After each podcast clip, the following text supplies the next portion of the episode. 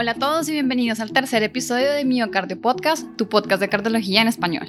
Hoy vamos a seguir con nuestra serie de falla cardíaca y recuerden que en nuestros capítulos anteriores hablamos sobre la aproximación inicial y la terapia médica óptima en falla cardíaca con fracción de eyección reducida. En este tercer capítulo vamos a seguir adentrándonos en los detalles del manejo de esta condición y hoy nos vamos a centrar en la terapia con dispositivos. Para ayudarnos a entender este tema, presentamos a nuestro invitado del día de hoy. El doctor Alejandro Jiménez es un cardiólogo, electrofisiólogo, trabaja actualmente en Marshfield Clinic en Wisconsin. El doctor eh, Jiménez tiene experiencia trabajando en tres diferentes continentes. Estuvo trabajando en Australia, en Colombia y antes de empezar en Marshfield Clinic fue profesor asistente en la, Universidad de Maryland. Adicionalmente es editor asociado de la revista de reportes de caso del Colegio Americano de Cardiología, miembro de la junta editorial del Journal of Arrhythmia y codirector del capítulo de imágenes de la Sociedad Latinoamericana de Ritmo Cardíaco. Muchas gracias por acompañarnos, doctor Jiménez. Y antes de empezar, vamos a recordar el caso que nos ha servido de punto de partida para discutir estos episodios y hacer una breve recompilación de lo que hemos aprendido en los últimos dos capítulos. Bueno, entonces empecemos. Em, recordemos que el señor Rodríguez es un paciente de 63 años con dos meses de disnea de esfuerzo progresivo que clasificamos con un NIHA 2. Adicionalmente, tiene otros síntomas de congestión como ortopnea, disnea paroxística nocturna y edema de miembros inferiores. El paciente no tiene signos de hipoperfusión, por lo que lo clasificamos como un Stevenson B caliente y húmedo. Al examen físico se confirma la congestión, dado que tiene ingurgitación yugular, edema de miembros inferiores y crépitos en la auscultación pulmonar. Finalmente, el ecocardiograma muestra una fracción de eyección reducida del 30%, con dilatación biventricular e insuficiencia mitral y tricuspidia moderada, lo cual explica los hallazgos eh, al examen físico con ondas B prominentes, soplo sistólico en el foco mitral y NS3 en la auscultación cardíaca. En términos de medicamentos, después de escuchar el capítulo anterior, el, señor, Rodríguez está tomando sacubitril basaltán, carvedilol, espironolactona y continúa con levotiroxina y aspirina. También estamos muy atentos porque en caso de que el señor Rodríguez sea diagnosticado con diabetes, tendríamos un umbral muy bajo para añadir DAPA o empagliflozina. Pues Pau, suena que el cardiólogo del señor Rodríguez es un muy buen cardiólogo porque está en óptimo manejo médico. Em, pero la siguiente pregunta con lo cual nos adentramos en nuestra discusión es, una vez el paciente está con un manejo médico óptimo, como nuestro paciente, ¿qué otras intervenciones diferentes a los medicamentos tienen evidencia para reducir la mortalidad y mejorar los desenlaces de estos pacientes? Claro que sí. Y para responder esta pregunta ya vamos a empezar a conversar con nuestro invitado y nos vamos a centrar en dos tipos de dispositivos que son el cardiodesfibrilador implantable o CDI y el cardioresincronizador o marcapasos biventricular. Y queríamos empezar preguntándole al doctor Jiménez qué es un cardiodesfibrilador implantable, cómo funciona este dispositivo y en qué se diferencia de un marcapasos común y corriente. Claro que sí, el cardiodesfibrilador implantable o eh, o CDI ah, es un dispositivo del ritmo cardíaco que está compuesto por un generador, que es el dispositivo en sí, es algo más grande que un marcapasos porque aloja la batería del circuito eléctrico y está conectado a uno, dos o tres electrodos que se insertan normalmente a través del sistema venoso, usualmente la vena cefálica, vena axilar o vena subclavia. Y por medio de fluoroscopia se insertan estos electrodos en las cavidades cardíacas. Eh, ventrículo derecho para los CDI unicamerales, ventrículo derecho y aurícula derecha en los CDIs bicamerales y ventrículo derecho, aurícula derecha y ventrículo izquierdo en los CDIs tricamerales o más conocidos como cardioresincronizadores o CDIs biventriculares. Ah, existen otro tipo de cardiodesfibriladores conocidos como los CDI subcutáneos, los cuales vamos a, a discutir más adelante, en los cuales el electrodo no se coloca por acceso vascular, sino que se aloja en el tejido subcutáneo, en la pared torácica anterior, a lo largo del borde esternal. estos dispositivos cumplen la función de monitorizar el ritmo cardíaco y prevenir la muerte súbita por arritmias cardíacas malignas como la taquicardia ventricular y la fibrilación ventricular. Una vez que el CDI identifica una arritmia que ponga en riesgo la vida del paciente, el dispositivo, el dispositivo interrumpe dicha arritmia a través de desfibrilación o una terapia de alto voltaje. O puede utilizar estimulación cardíaca rápida, conocida como terapia antitaquicardia, que se basa en estimulación cardíaca de bajo voltaje. De esta manera previene la muerte súbita del paciente. Por tanto, los cardiodesfibriladores cumplen funciones de monitor cardíaco, cardiodesfibrilador y estimulación cardíaca similar a un marcapasos. Según lo que usted comenta, ah, el, el cardiodesfibrilador implantable es un marcapaso que adicionalmente en el electrodo tiene la capacidad de administrar una descarga para desfibrilar, ¿es correcto? Correcto, es, una, eh, es, importante hacer la aclaración que eh, tanto los marcapasos como los cardiodesfibriladores son dispositivos del ritmo cardíaco.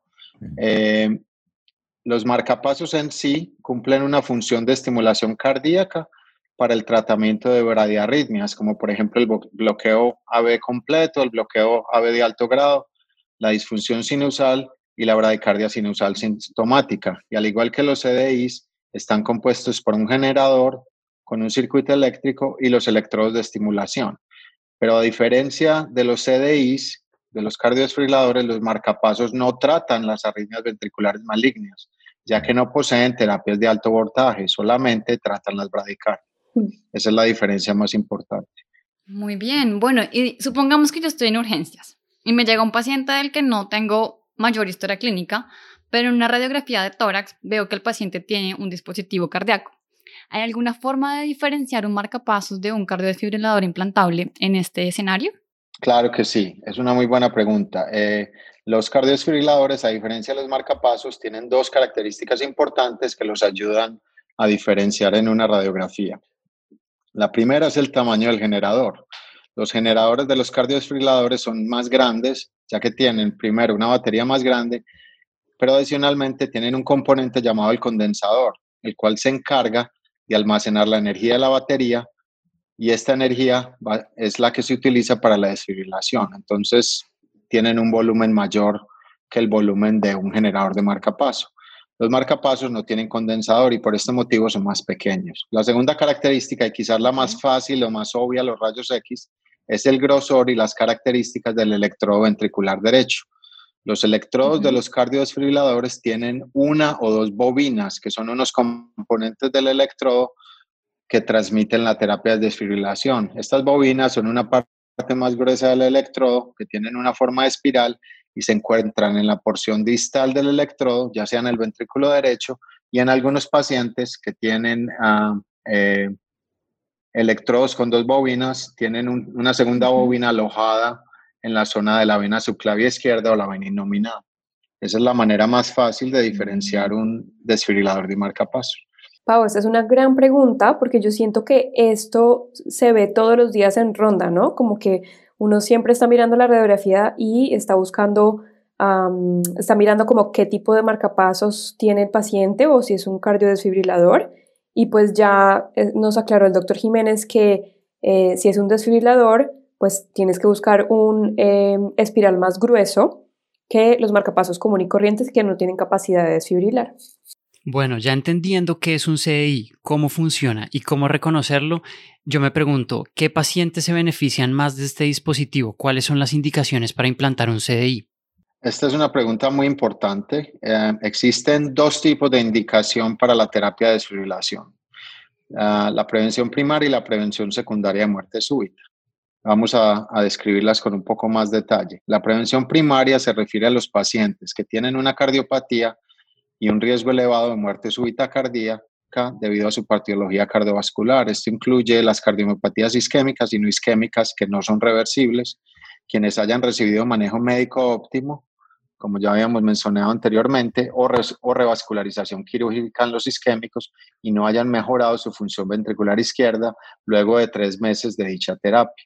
Estos pacientes aún no han presentado muerte súbita o no han tenido arritmias ventriculares, pero debido a su condición cardíaca precaria, definida en los estudios clínicos como una fracción de eyección del ventrículo izquierdo menor del 35% en pacientes en clase funcional 2 o 3 o pacientes isquémicos con fracción de eyección menor del 30% y clase funcional 1. Estos pacientes se consideran en alto riesgo de presentar a futuro una muerte súbita cardíaca. Eso define un paciente que requiere un CDI para prevención primaria. La prevención secundaria, por, lo, por el contrario, se refiere a los pacientes que hayan sobrevivido a un evento de muerte súbita cardíaca, ya sea una taquicardia ventricular, una fibrilación ventricular sostenida o una muerte súbita cardíaca por causas no reversibles, es decir, que no haya ocurrido durante un infarto agudo del miocardio un episodio de QT prolongado por efecto farmacológico, por ejemplo. Estos pacientes representan un grupo de muy alto riesgo de recurrencia de muerte súbita y usualmente requieren un cardiodesfibrilador antes del alta hospitalaria, a menos que exista una contraindicación clara para el implante. Estos pacientes reciben el cardiodesfibrilador independiente de la fracción de eyección del ventrículo izquierdo. Entendido. Entonces nuestro paciente clasifica para prevención primaria porque tiene la fracción de eyección menor al 35%, ¿verdad? Eso es correcto. Este paciente tiene una cardiomiopatía no isquémica y a pesar del manejo óptimo de su falla cardíaca con beta bloqueadores y bloqueadores neurohormonales como los inhibidores de la enzima convertidora, los ARBs y los bloqueadores de aldosterona, no ha mejorado su función ventricular luego de tres meses de manejo médico óptimo. Entonces él clasifica para prevención primaria eh, y para recibir un cardiodesfibrilador. Ya veo. Súper. Entonces, ¿cuál sería el beneficio que esta terapia le daría a nuestro paciente? Y como todo en medicina, ¿de dónde viene la evidencia para esta recomendación? y especialmente en cardiología, donde tenemos mucha evidencia clínica para apoyar las, las guías. Em, en, en, este tema de, de los dispositivos hay, hay, hay, bastante evidencia clínica. Eh, los estudios de prevención primaria para cardiodesfibriladores más importantes son el MADID-1, el MADID-2 y el Scott-Heft. Mm. Todos estos estudios mostraron una reducción de la mortalidad global. Es importante aclarar que no solo fue la disminución de la mortalidad por muerte súbita arrítmica, sino la mortalidad global en pacientes con cardiopatía y fracción de eyección reducida.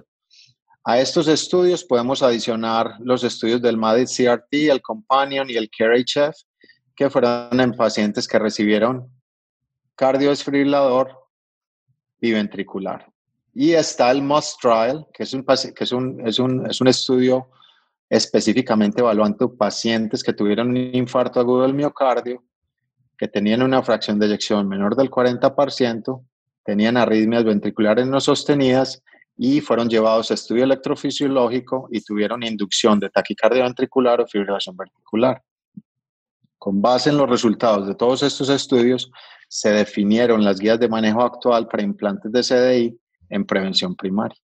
Existen además otras cardiopatías especiales, como la cardiomiopatía hipertrófica, la displasia ritmogénica del ventrículo derecho, la sarcoidosis con compromiso cardíaco, la cardiomiopatía chagásica, en las cuales el CDI en prevención primaria puede estar indicado dependiendo de características específicas del paciente, que pueden no necesariamente estar eh, incluidas en las guías de manejo. Es decir, estas características de alto riesgo en este subgrupo de pacientes se basan no solamente en la fracción de eyección del ventrículo izquierdo, sino en otras características como la presencia de arritmias ventriculares, eh, grosor de pared septal en los hipertróficos, eh, presencia de cicatriz en pacientes con sarcoidosis y otras características. Súper interesante, doctor Jiménez. Y pues ya que estamos hablando justamente de las diferentes etiologías eh, que pueden llevar a la falla cardíaca, como tal, comparando la etiología isquémica versus la no isquémica, ¿hay alguna diferencia en el beneficio de los eh, cardiodesfibriladores? Sí, esta es una pregunta muy relevante. Eh, es una pregunta que ha estado eh, circulando mucho en los, en, los, en los círculos científicos, en cardiología y en las, y, en las discusiones de las guías, de la actualización de las guías. Eh, si tomamos la evidencia científica y recopilamos todos los estudios clínicos en CDI, incluyeron pacientes con cardiopatía isquémicas y no isquémicas, pero si cogemos el número total de pacientes, en la mayoría de los estudios de prevención primaria la mayoría de estos pacientes tenían cardiomiopatía isquémica. De hecho, solo hay tres de los estudios originales con resultados positivos para el CDI que incluyeron pacientes con cardiopatía no isquémica. Estos son el Scott Heft en CDI, el Kerry Chef y el Companion en CDI ventricular. Adicionalmente, hay un estudio eh, más contemporáneo que es el estudio Danish, um, que usó eh, manejo farmacológico actual óptimo en pacientes con cardiopatía no isquémica. Y estos pacientes fueron aleatorizados a recibir un CDI o a recibir manejo médico óptimo actual. Incluyó en total más de mil pacientes y en este estudio no se mostró un beneficio claro en la mortalidad por CDI. El problema de este estudio es que fue un estudio con una mortalidad muy baja en ambos grupos. Entonces, se cree que este estudio no tuvo un poder estadístico suficiente para demostrar un beneficio claro en la terapia con CDI.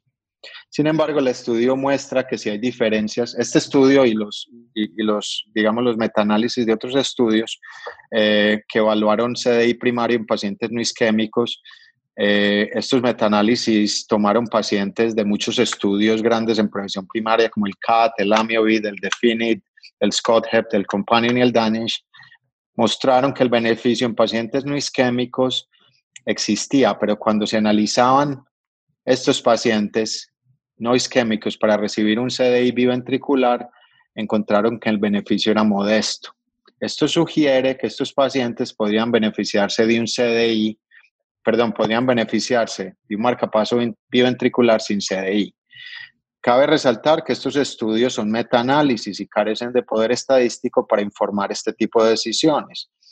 Y, hasta este momento, con la falta de estudios aleatorizados para evaluar este subgrupo de pacientes, se debe considerar el CDI biventricular en pacientes incluidos en los estudios de CDI bicameral. Es decir, si un paciente tiene una indicación para estimulación biventricular, como vamos a ver más adelante, y también tiene indicación para un desfibrilador, se debe colocar un cardiodesfibrilador bicameral. Entonces, eh, para resumir este, este punto, sí existe diferencia, pero las guías eh, aún carecen de evidencia para definir eh, puntos de corte diferentes entre los isquémicos y los no isquémicos. Es decir, existe existen eh, puntos claros para determinar la indicación de implante de cardiodesfibrilador, tanto en pacientes isquémicos o no isquémicos. La diferencia está en que la evidencia favorece más a los, a los isquémicos y el número necesario para tratar pacientes eh, con, con cardiodesfibriladores y cardiopatías isquémicas es menor que en pacientes con cardiopatía no isquémica pero ambos reciben el beneficio, entonces se recomienda el implante en ambos subgrupos.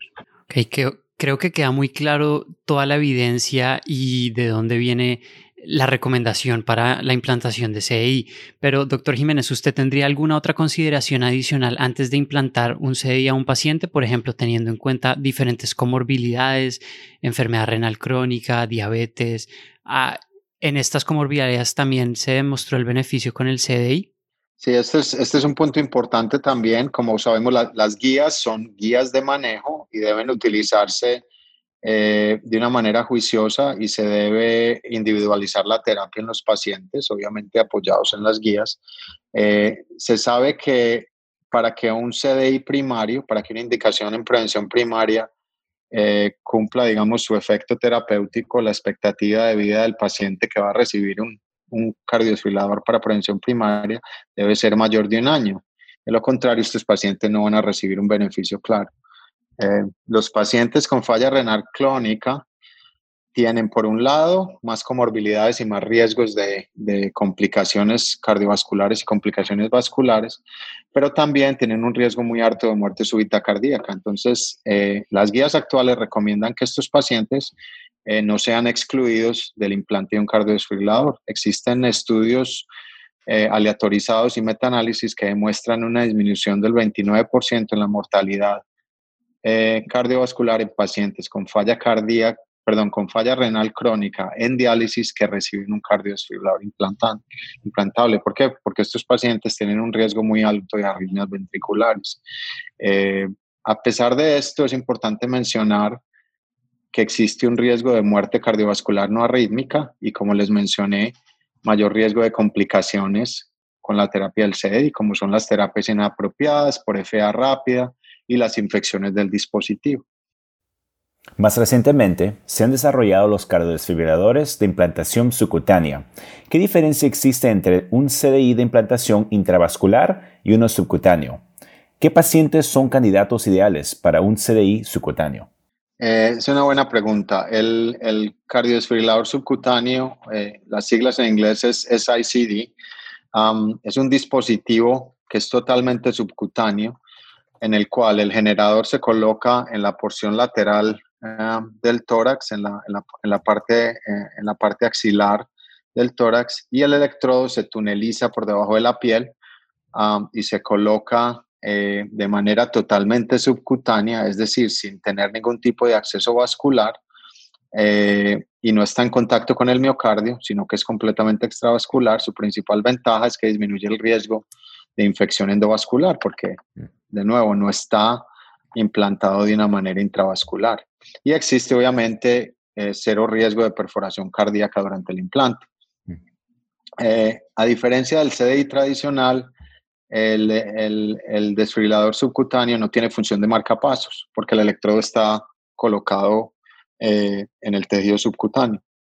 Solo tiene una función de marcapaso temporal luego de una descarga de desfibrilación. Pero este tipo de estimulación es una estimulación dolorosa porque es una estimulación subcutánea. Entonces no se recomienda para tratamiento a largo plazo entonces, estos dispositivos no están indicados en pacientes que tengan algún requerimiento para resincronización cardíaca o tengan bradicardia o bloqueo avanzado. los pacientes que más se benefician de estos eh, desfibriladores subcutáneos son aquellos que tengan un acceso vascular limitado, es decir, que tengan eh, obstrucción eh, vascular central bilateral por catéteres previos, por radiación, por trauma pacientes que hayan tenido infecciones previas de, de es decir, cardiodesfibriladores transvenosos que han sido explantados, pacientes que tengan alto riesgo de infecciones recurrentes. Esto incluye los pacientes con falla renal crónica que tienen tanto alto riesgo de infección como problemas de acceso vascular. Y también existen los pacientes jóvenes con canalopatías como el síndrome de Brugada, el síndrome del cute prolongado, que pueden beneficiarse de este tipo de tratamientos. ¿Por qué? Porque son dispositivos que están completamente subcutáneos y si en un futuro requieren una revisión o un recambio, se puede hacer el explante del dispositivo sin riesgo de complicaciones vasculares. Entonces, en pacientes jóvenes con canalopatías que por lo general presentan eh, como manifestación arrítmica la fibrilación ventricular, este es un dispositivo muy adecuado. Bueno, perfecto. Creo que basando, basándome en esto, yo enviaría al señor Rodríguez a una visita con el electrofisiólogo para la implantación de un CDI. Eh, ¿Es esto correcto? De, totalmente, de, acuerdo. Directo a electrofisiología. Doctor Jiménez, ¿y tiene algún comentario sobre el procedimiento per se? ¿Cuánto se demora este procedimiento? ¿Cuáles son las complicaciones más frecuentes de las cuales debemos estar atentos? Sí, el, procedimiento se realiza en la sala de electrofisiología, generalmente se hace bajo eh, sedación consciente y anestesia local, pero en algunos pacientes con más riesgo por vía difícil o enfermedad preexistente se usa la anestesia general.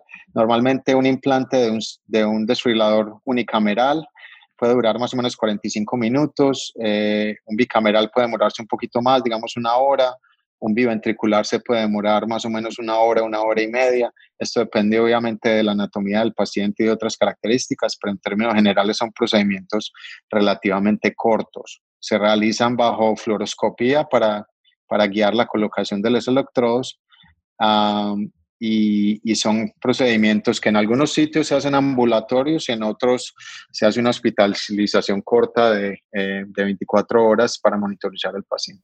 Entonces, Veo que en general es un procedimiento muy seguro. Y una vez implantado el CDI, ¿cómo debo de hacer seguimiento a mi paciente? ¿Qué debo de monitorear, doctor Jiménez? Sí, es muy importante la monitorización eh, en el posoperatorio inmediato y, la vigilancia para, para descartar complicaciones. Y, con base en la pregunta anterior, eh, las complicaciones más comunes para el implante de un de un CD incluyen el sangrado y el hematoma posoperatorio, especialmente en pacientes anticoagulados o pacientes con terapia antiplaquetaria, que son la mayoría de los pacientes que implantamos.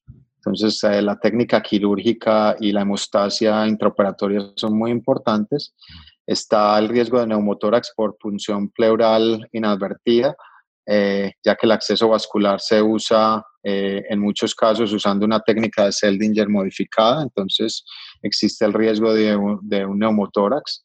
Ah, y está también el riesgo de dislocación del electrodo, es decir, el electrodo se coloca en una posición y ya sea durante el procedimiento, luego el procedimiento el electrodo se disloca y, se pierde la, capacidad de estimular el miocardio o la, se pierde la capacidad de sensado, entonces se genera disfunción del dispositivo.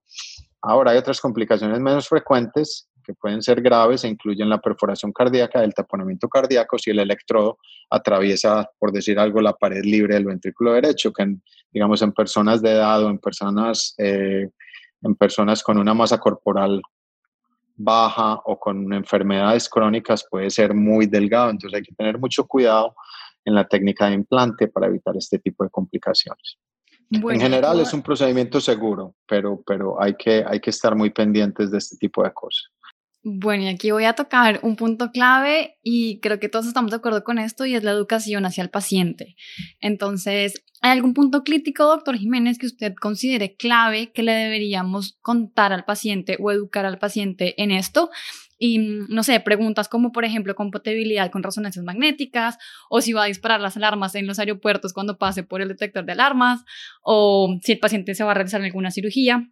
Puntos claves que los pacientes siempre pregunten y tengan curiosidad y que deberíamos educarlos en, esto. Sí, esta es una pregunta muy importante y, como parte, digamos, del proceso de, educación al paciente, ya, ya, sea en la visita preoperatoria o en el seguimiento posoperatorio en la clínica de dispositivos, eh, es, es, una parte fundamental del manejo del paciente. Eh, se hace educación directa al paciente, tanto por parte del electrofisiólogo como por parte de los, de, las, de los técnicos y las enfermeras que hacen el seguimiento del dispositivo. Eh, se les proporciona material, material audiovisual y, se les da información acerca del de el dispositivo, cómo funciona, qué beneficios tiene, eh, las complicaciones potenciales, el cuidado postoperatorio inicial, que es muy importante, especialmente la primera semana después del implante, eh, vigilar signos de sangrado, vigilar la presencia de hematoma en el sitio del implante, el seguimiento, la monitoría remota, que se hace a través de un dispositivo que se le da al paciente y a través de de señal celular se comunica al dispositivo del paciente con la clínica de marcapasos eh, y eh, las actividades de la vida diaria, el regreso a, la actividad normal, el ejercicio eh, y cosas tan sencillas como el uso de, equipos eléctricos en la casa, el uso de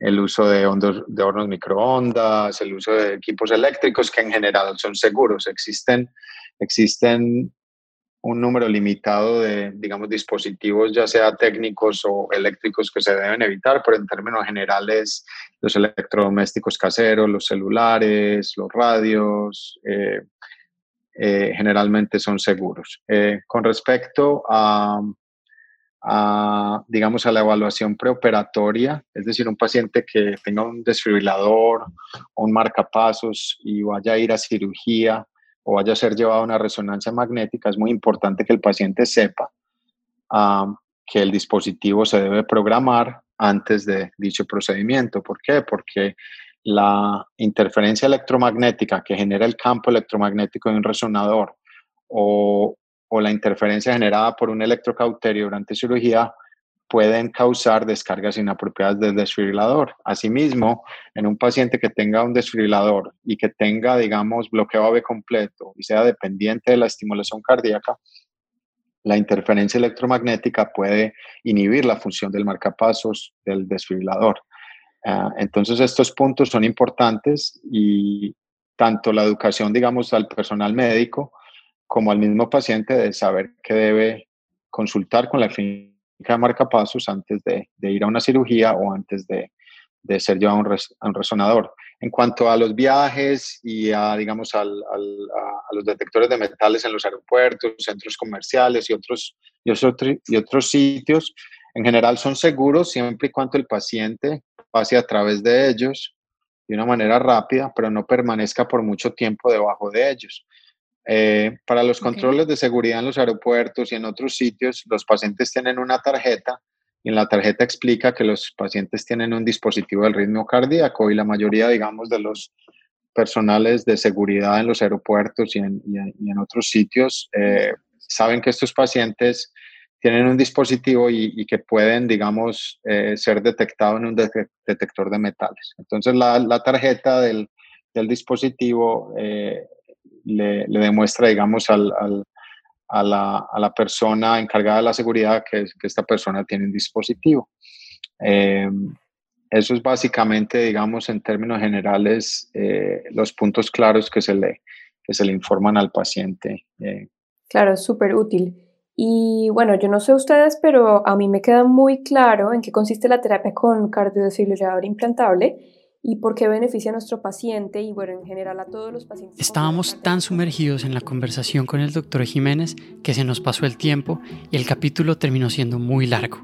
Por esa razón decidimos cortar esta primera parte en este punto para hacer un capítulo 3.0 y un capítulo 3.1. Con, este, con esta pregunta terminamos el capítulo 3.0 en donde hablamos de cardiodesfibriladores implantables y esperen el próximo lunes el capítulo donde hablaremos de cardioresincronización. Entonces, con esto llegamos al final de este capítulo 3.0 y recuerden seguirnos en nuestras redes sociales arroba miocardiopod en Twitter y arroba miocardiopodcast en Facebook e Instagram. Los esperamos la próxima semana para terminar este capítulo de terapia con dispositivos en falla cardíaca con fracción de eyección reducida.